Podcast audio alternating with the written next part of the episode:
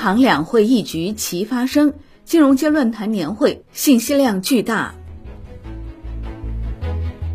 以戳力奋发，共向未来，变局下的经济发展与金融合作为主题的二零二二金融街论坛年会十一月二十一号开幕。论坛年会开幕式上，央行、银保监会、证监会、外管局高层发表讲话，干货满满。首先是央行党委书记、银保监会主席郭树清，他说了一，银行理财产品风险可控。最近由于市场看好经济恢复前景，债券收益率有所上升，引发部分银行理财产品净值被动，这是市场自身调整表现，总体风险完全可控。另一方面，我们也持续关注到，现在个人投资者可选择的金融产品越来越丰富多样，同时面临的风险也越来越复杂，需要很好的把握收益和风险的平衡。市场经济条件下，高收益必然伴随着高风险，宣扬保本高收益、低风险高收益，肯定都是金融诈骗。我们要持之以恒、不厌其烦地开展宣传教育，让人民群众。时刻警惕高息诱惑，避免上当受骗，以理性投资收获合理回报，增加更多安全稳定的财产性收入。第二，欢迎外资金融机构参与中国市场，坚持对外开放始终是我国的基本国策。当前，中国金融业进入了高水平对外开放的新阶段。党的十九大以来，在华外资银行资产增长近百分之三十。在华外资保险公司资产增长约百分之一百二十，一批外资控股的理财、资管、基金和保险集团公司已陆续开业经营。我们将一如既往地欢迎经营稳健、资质优良、特色突出的外资金融机构参与中国市场，共享世纪性增长机遇，共创中国经济和金融的辉煌。第三，固定资产投资有很大潜能。最近一段时间，海外媒体持续炒作中国房地产危机和建筑业衰落。实际上，我国仍然处于城市化的高峰时期和乡村振兴的起步阶段，全社会固定资产投资具有很大的增长潜能。第四，防止打着慈善旗号搞商业化或套利活动。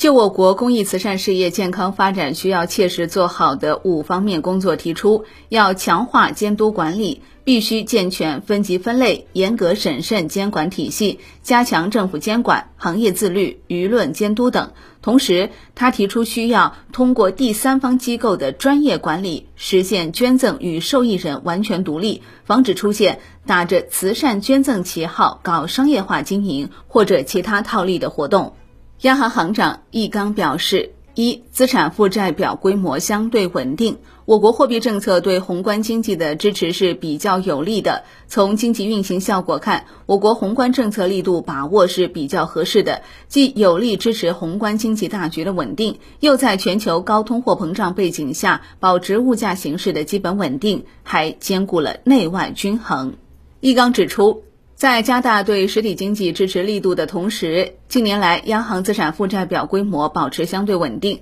截至今年九月末，央行资产负债表总规模为四十万亿元左右，过去五年平均增长率为百分之二点六。近几年，央行是综合运用降准以及公开市场业务操作和结构性货币政策工具等方式来主动投放和调节流动性，这与过去外汇占款被动投放相比发生了很大变化，货币政策的自主性明显增强。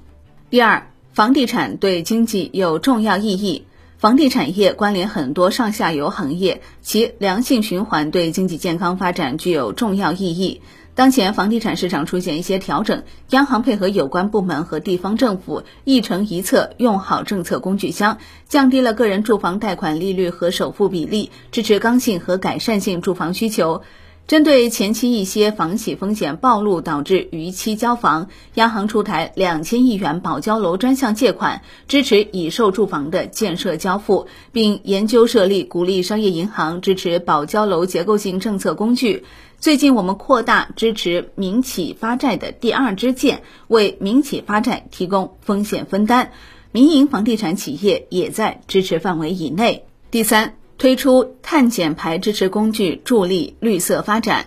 这项工具坚持市场化原则，支持金融机构向清洁能源、节能减排、碳减排技术这三个重点领域的企业提供贷款。除了资金支持外，碳减排支持工具还要求金融机构计算和披露贷款所带动的碳减排量。这对于引导绿色理念、推动碳核算和信息披露具有积极意义。截至今年九月末，碳减排支持工具累计使用两千四百多亿元，支持碳减排贷款超过四千亿元，带动减少碳排放八千多万吨。近期还将两家外资银行纳入碳减排支持工具的支持范围。证监会主席易会满表示：一、支持涉房企业开展并购重组及配套融资。主动融入经济社会大局，更好落实高水平科技自立自强、建设现代化产业体系等战略部署，促进科技、资本和实体经济高水平循环，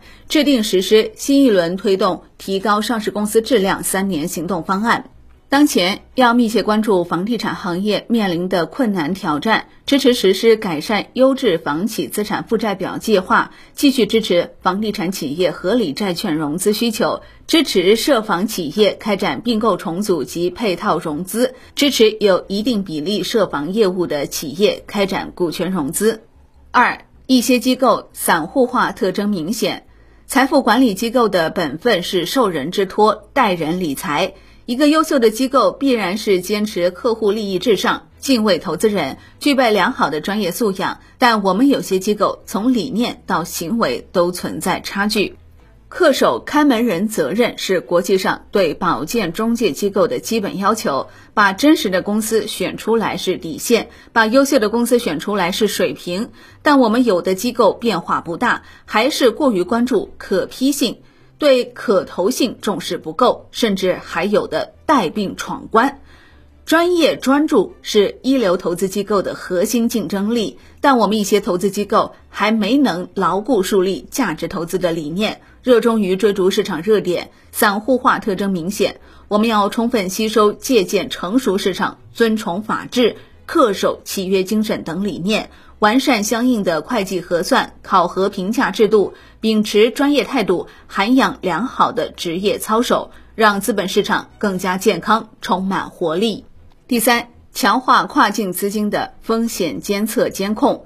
在风险防控方面，这几年我国资本市场较好应对了新冠疫情和境外输入性风险的冲击，保持了总体平稳。这与我们特有的风险防控制度机制是分不开的。比如，我们实行账户实名制，建立了直接持有的账户体系，加强对资金的穿透监管，完善涨跌幅限制，控制过度杠杆，综合施策治理市场乱象。期货市场逐渐形成了保证金集中监管、持仓限额等制度规则，有效应对了近年来国际大宗商品价格大幅波动带来的风险。在对外开放中，我们统筹开放和安全，强化跨境资金的风险监测监控，努力做到看得清、管得住。第四，更加重视中小投资者合法权益的保护。近年来，A 股市场投资者结构正在发生积极的趋势性变化。机构投资者持股和交易占比稳步上升，个人投资者交易占比逐步下降到百分之六十左右。但要清醒看到，个人投资者数量超过两亿，这是我国资本市场最大的事情，是市场活力的重要来源，也是市场功能正常发挥的重要支撑。我们要在继续发展壮大机构投资力量的同时，更加重视中小投资者合法权益的保护。这几年来，我们积极践行监管的人民性，从制度设计、监管执法、风险处置等各方面健全大投保格局，优化幺二三八六投资者服务平台，畅通投资者诉求反映渠道，取得较好效果。下一步，我们需要进一步加大工作力度，采取更多管用措施，在信息披露安排上进一步突出简明易懂，让中小投资者愿意看，看得明白。督促上市公司更加关注中小投资者诉求，提供平等畅通的交流渠道，更好落实先行赔付、责令回购、民事赔偿责任优先等制度安排。第五，探索建立具有中国特色的估值体系。多种所有制经济并存，覆盖全部行业大类，大中小企业共同发展的上市公司结构，既是我国资本市场的一大特征，也是一大优势。我们要深刻认识我们的市场体制机制、行业产业结构、主体持续发展能力所体现的鲜明中国元素、发展阶段特征。深入研究成熟市场估值理论的适用场景，把握好不同类型上市公司的估值逻辑，探索建立具有中国特色的估值体系，促进市场资源配置功能更好发挥。估值高低直接体现市场对上市公司的认可程度。上市公司，尤其是国有上市公司，一方面要练好内功，加强专业化战略性整合，提升核心竞争力；另一方面，要进一步强化。公众公司意识，主动加强投资者关系管理，让市场更好地认识企业内在价值，这也是提高上市公司质量的应有之义。第六，将进一步增强北交所市场功能和市场活力，以更大力度促进服务创新中小企业的主阵地，将持续深化新三板改革创新，不断扎实推进北交所高质量扩容，统筹推进投资端制度改革，丰富投资者类型。央行副行长、国家外汇管理局局长潘功胜表示：一、从历史长周期看，全球宏观环境可能由大缓和走向高波动，主要发达国家宏观经济数据波动幅度大幅上升。近两年受供应链扰动、劳动力市场紧张限制，主要发达国家通胀远高于政策目标。为对抗通胀，美欧等主要央行快速收紧货币政策，紧缩之快历史罕见。高通胀和紧货币引发国际金融市场剧烈震荡，全球股票、债券等金融资产价格全面下跌，美元指数一度创二十年新高。第二，金融支持房地产市场平稳健康发展，金融部门出台了多项金融支持政策，配合房地产市场主管部门和各地政府，支持刚性和改善性住房需求，保持房地产融资平稳有序。加大保交楼金融支持力度，保护住房消费者合法权益，坚决阻断弱化风险外溢，稳定市场预期与信心。上述政策较好地发挥了逆周期调节的作用，产生了积极的市场效果。坚持中央关于房地产市场发展的方针政策，坚持市场化、法治化原则，远近结合，标本兼治，推动中国房地产市场健康可持续发展。第三。未来内外部宏观环境的变化将有助于维护中国外汇市场稳健运行。一方面，主要发达国家经济衰退风险上升，通胀仍高于政策目标，货币政策将总体维持紧缩，美元短期仍可能高位震荡。市场机构预测美元升值动能减弱，强升值周期或已接近尾声。另一方面，中国经济长期向好基本面不会改变。进一步优化疫情防控二十条，提升防控科学性、精准性，将更高效统筹疫情防控和经济社会发展，进一步释放中国经济增长动能。下一步，外汇管理部门将统筹发展和安全，在新发展格局下，全力构建适应高水平对外开放的外汇管理体制，深化外汇领域改革开放，提升跨境贸易和投融资便利化水平，维护外汇市场稳健运行和国家经济金融安全。好的，以上内容由万德基金制作播出，感谢您的收听，也欢迎您关注转发哦。我是林欢，财经头条，我们再会。